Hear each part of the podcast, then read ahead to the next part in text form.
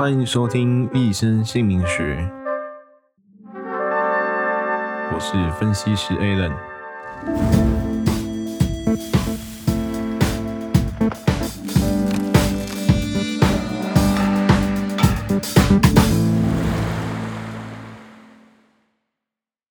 欢迎回到《一生姓名学》，我是 Alan。今天要继续跟各位分析讲解的是火星人的财富指标。那火型人的财富指标其实很好了解哦，只要用火这个元素来想就可以的。那火的元素代表什么呢？代表了温热、光芒、快速哦，就是这三个点。所以，我们如果要理解火型人的财富指标，呃，只要把这三个元素特点，呃，特别的深入拆解。哦，那我们就可以很清楚跟很快速的去了解火星人的财富指标大概是要怎么去看待它。那我们首先先来讲一下哦，温热是什么意思呢？其实呃，火的我们大家都知道，火它本身就是带有一个温度嘛，吼，炙热或者是温热都是呃火本身所具备的特质。那如果我们把它代换到人的这个呃身上来来理解的话，它其实就是比较像是每个人的自我情绪的，好，尤其是火型人的自我情绪。那火型人的这个财富的元素，跟我们之前有介绍过的木元素啊，还有水元素比较起来，呃，相对火是呃没有形体的一个物质，好，因为你看像木头是摸得到的嘛，那水我们也摸得到，但火其实摸不到。哦我们可能可以看到它，然后可以感觉到它，但是你很难做哦。我现在摸到火，或者我把把火握在我的手上。哦，那这就是火它的一个元素的特质。哦，它呃没有形体，然后呢，它感觉更像是一种幻觉。哦，但是呃，虽然它没有形体，它没有物质，可是呢，它可以传递热跟光芒。哦，所以。呃，我们要理解一个重点，就是火它的存在是靠自发性的燃烧，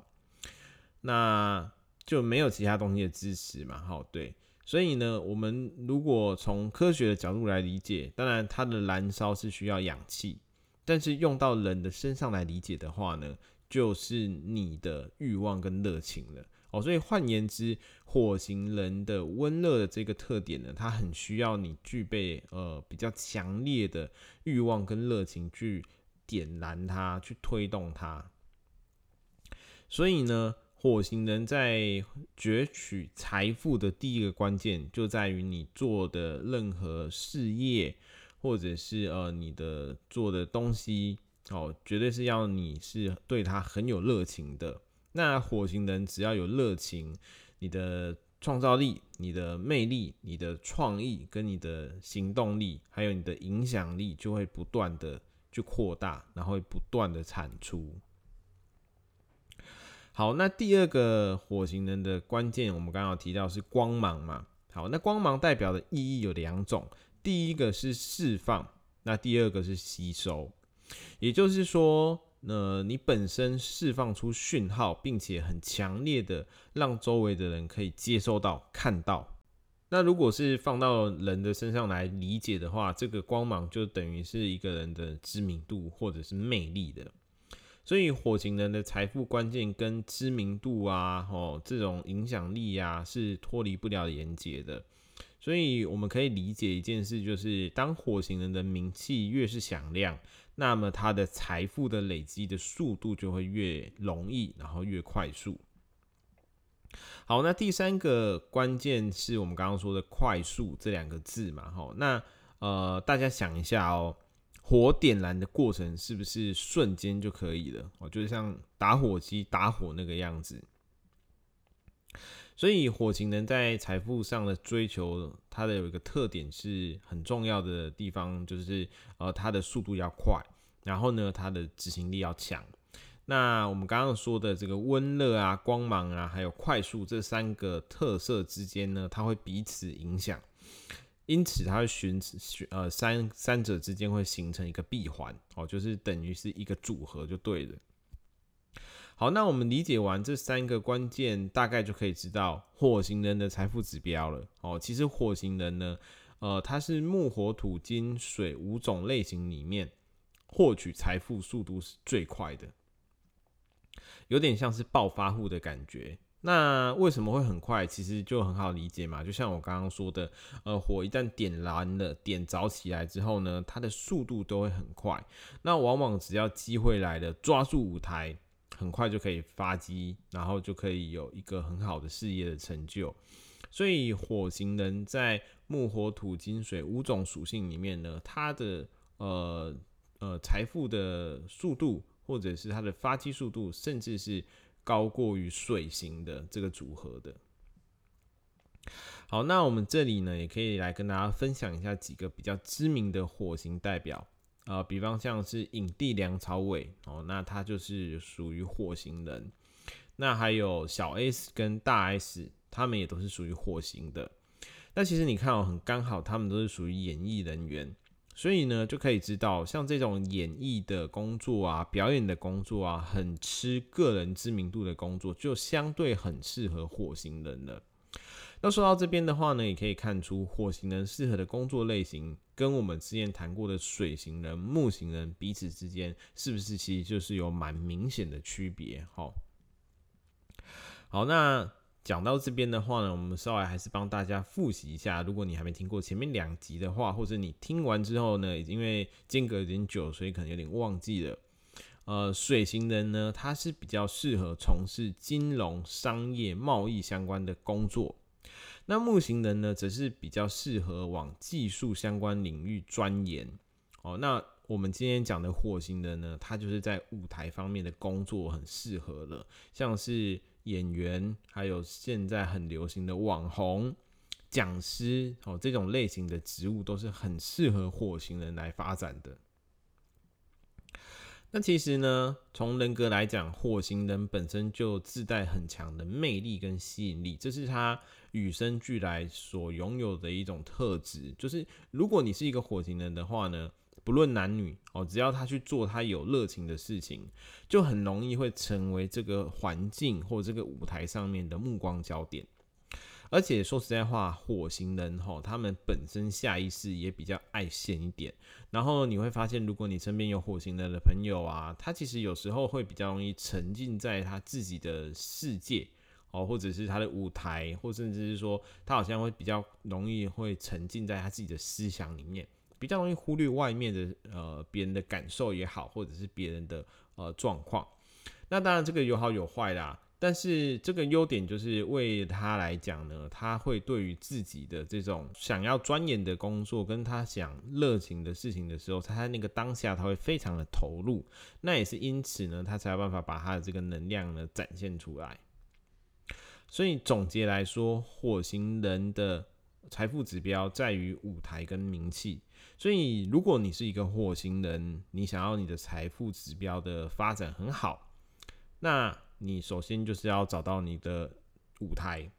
然后呢，把你的名气打开。只要呢拥有这两个东西，有了舞台，有了你的知名度，财富自然就会进来了。那其实比起水跟木两个类型来讲，哈，好像听起来火型人的这个操作啊，好像很简单，哦，很好。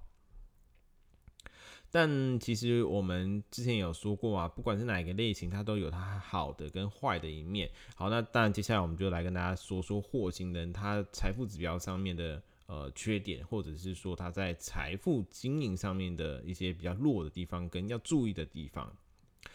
火星人虽然拥有上述的这些优点，但是呃也有来得快去得也快的这个缺点哦。而且火星人他的情绪课题比较重，就是很容易陷入情绪的问题当中哦。比方说做事情做一做，就会比较容易突然就没热情了，他突然就没 feel 了。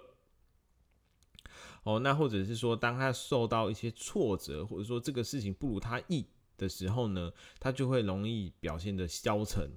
或者是倦怠。哦，那这就是。火型人他在情绪上面的起伏比较大的。那当然，如果我们用之前有聊过的木型人来讲的话，木型人相对会比较稳定一点然后，因为我们之前有分析过，因为木它就是一个呃慢慢慢慢往上涨嘛，木型人是在初期的时候比较容易被摧毁哦，比较容易放弃。但只要他一旦做习惯，他一一旦做成事了哦，那他的稳定性就会比较高了。那火星人呢，就是呃跟木星人就不同了，他不管是已经成事了哦，或者是说他做习惯了，或者他刚开始呢。哦，他都比较容易会在情绪上受到呃影响的时候，然后就会去呃呃造成他后面执行上面的一些困扰。哦，那所以其实你从这个部分来看，呃，火星人跟木星人比，火星人又比木星人一开始好一点，因为火星人他是诶、瞬间就会发机嘛，所以火星人他们在一开始取得呃机会跟呃表现的时候，诶、好像还会比木星人来的顺利一点，因为木星人他需要。一点时间去熬哦，我们之前有说，它需要呃像那个种子在土里面，它要呃破土要萌芽，它是需要很长的时间，而且比较辛苦一点的。但火星人就不会，然后点火瞬间燃烧就起来了。好，那除了我们刚刚说的这些情绪问题之外呢，呃，火星人因为它本身的这个嗯光芒容易被被别人看见嘛，所以他在呃名声上面也是比较容易有好有坏哦。就是如果你是火星人，但你也比较呃容易被别人挖掘一些八卦哦，或者是你的呃，如果你成为了公众人物之后呢，你的私生活、你的一举一动也是比较容易被别人看到，所以火星人就要特别注意了，不要让自己有一些负面的名声，然后造成不好的影响。好，那再来的话呢是舞台问题哦，好多的火星人他呃并不是没有热情，或者说他并不是没有个人的魅力，呃，更多的时候是因为火星人他找不太到适合自己的舞台，那。最后的问题就是经营跟维持了。很多火星人发迹很快速，但是消失的也很快速。那这个就是在于说，他们可能比较不懂得如何去维持跟经营自己呃好不容易得到的这个状态。所以对于火星人来讲，究竟是要天长地久，还是要曾经拥有？这会是你们很值得好好的去思考的问题哦。好，那我们今天跟大家分享火星人的财富指标，大致上内容就到这边。然后今天呢，应该是元月的呃二号哦。那在这里也跟大家说一声新年快乐。然后呢，也先跟大家拜个早年，因为今年呃农历春年呃春春节过年很快就要到了嘛，所以先跟大家说个呃恭喜发财。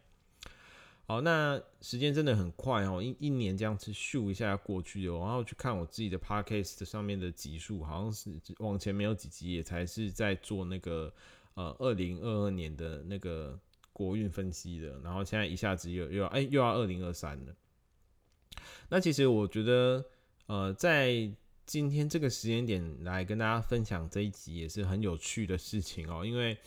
其实这一集的呃内容我比较早写好。但是我们大家知道，我们上一集发的是我跟那个呃资深猎头顾问 A 大的那个一起录的那一集嘛，就是姓名学之旅。那其实这一现在这个火型人财富指标是比较早写好的，但是因为刚好就约到了 A 大，所以变成是那一集先发。那很有趣的是，哎、我们今天发这一集刚好在二零二三年。那我们今天这一集是讲火星火星人的这个特色嘛。刚好二零二三的流年国运呐，然后就是国运流年里面啊，应该不是说国运，应该是说二零二三这个西元年的那个数字运里面也有火的元素啊，因为二十三的话，呃，刚好也是火型的元素，然后这个火的力量蛮强的，所以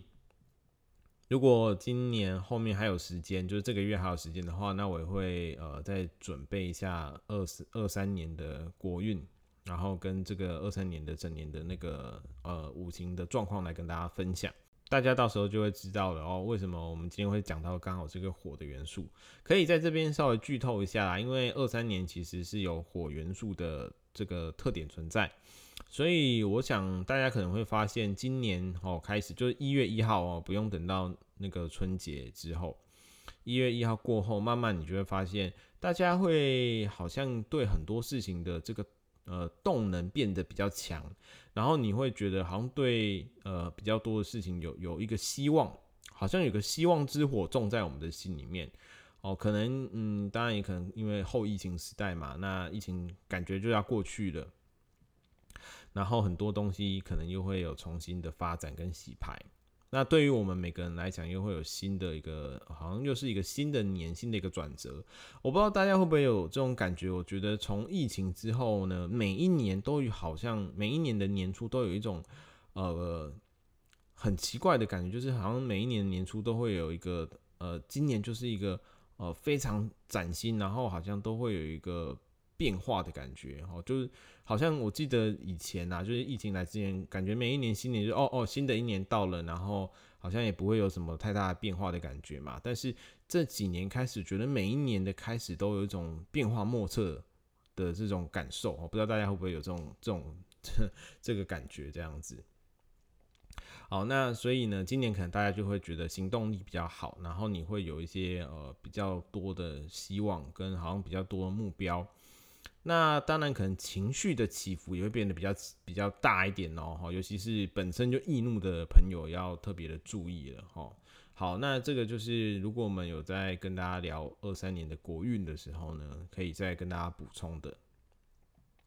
好，那我们今天的节目大家就先跟大家分享到这里。